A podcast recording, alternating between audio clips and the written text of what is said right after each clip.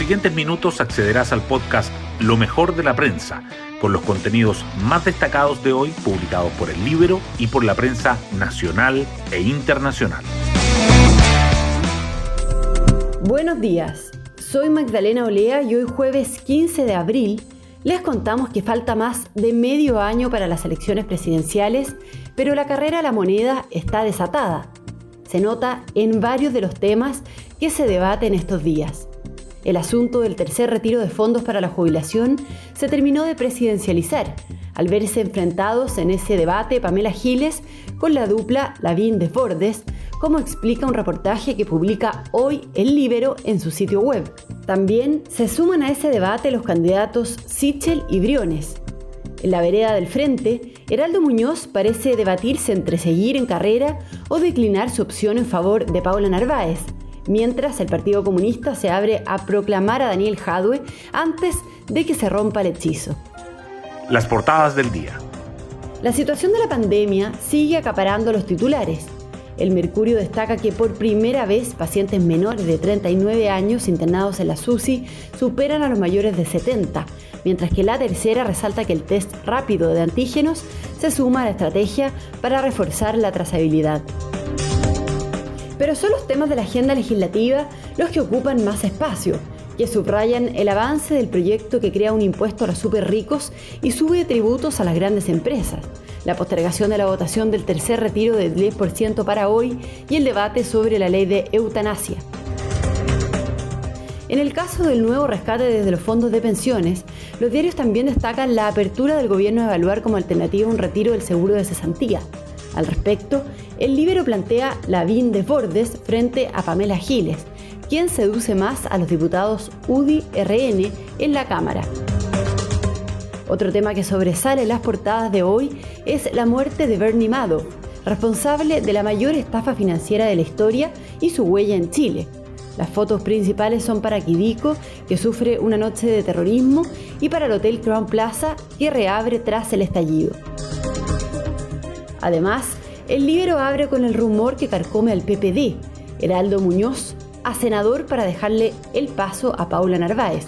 Y el diario financiero titula que inmobiliarias crean áreas especializadas para atraer inversionistas retail a sus proyectos. Temas del libro. El libro cuenta hoy sobre el rumor que carcome al PPD, Heraldo Muñoz senador para darle el paso a Paula Narváez. La periodista Francisca Escalona nos explica. La antesala de la reunión del Consejo Nacional que tendrá el Partido por la Democracia este sábado para lograr resolver la situación con el Partido Socialista abre una serie de dudas respecto a los acuerdos que podrán alcanzar ambos partidos para llevar un candidato único y los posibles escenarios para la primaria presidencial del 4 de julio una posible baja de la candidatura de Heraldo Muñoz a cambio de un puesto como senador para reemplazar a Guido Girardi, explicado por la falta de respaldo parlamentario y fondos para la campaña, son parte de los rumores que carcomen la interna del PPD. Esto mientras que el escenario que propone Carlos Maldonado de una primaria amplia entre todos los partidos de la oposición es calificada como un suicidio político que terminará por decantar al extremo del sector. Pueden encontrar la nota en www.ellibero.cl. Hoy destacamos de la prensa. Por primera vez en la pandemia, menores de 39 años superan a los mayores de 70 en las UCI.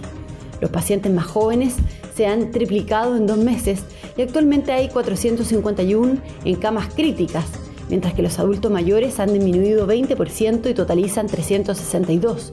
Baja percepción de riesgo, menor adherencia a las medidas de prevención y circulación de nuevas variantes de virus son algunas de las variables que pueden haber impulsado el quiebre de la tendencia.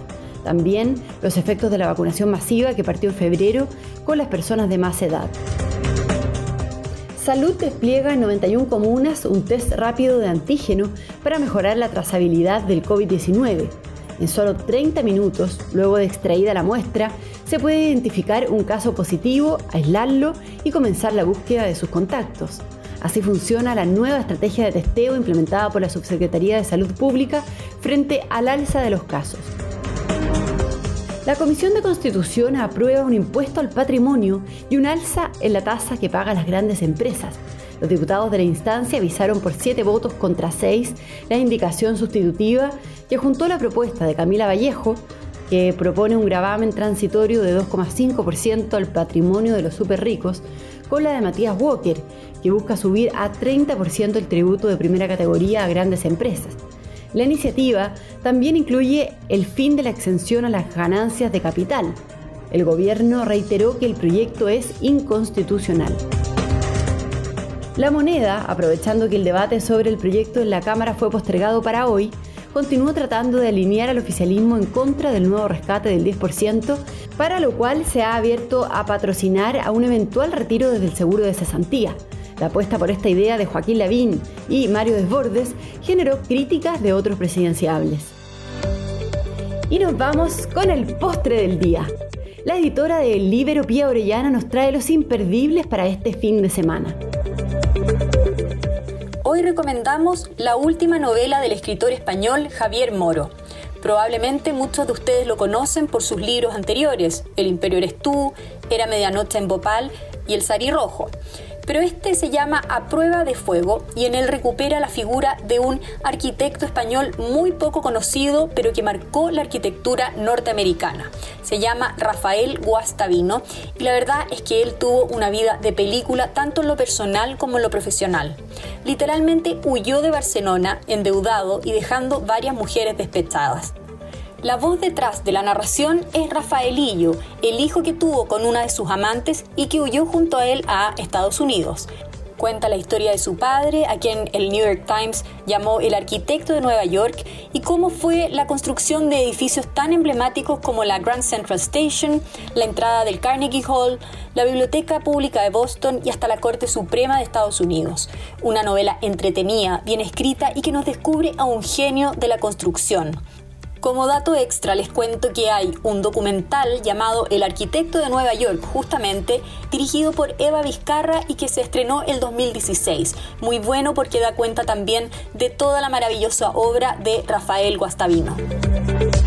Bueno, muchas gracias. Yo me despido. Espero que tengan un muy buen día jueves y nos volvemos a encontrar mañana en un nuevo podcast, Lo mejor de la prensa.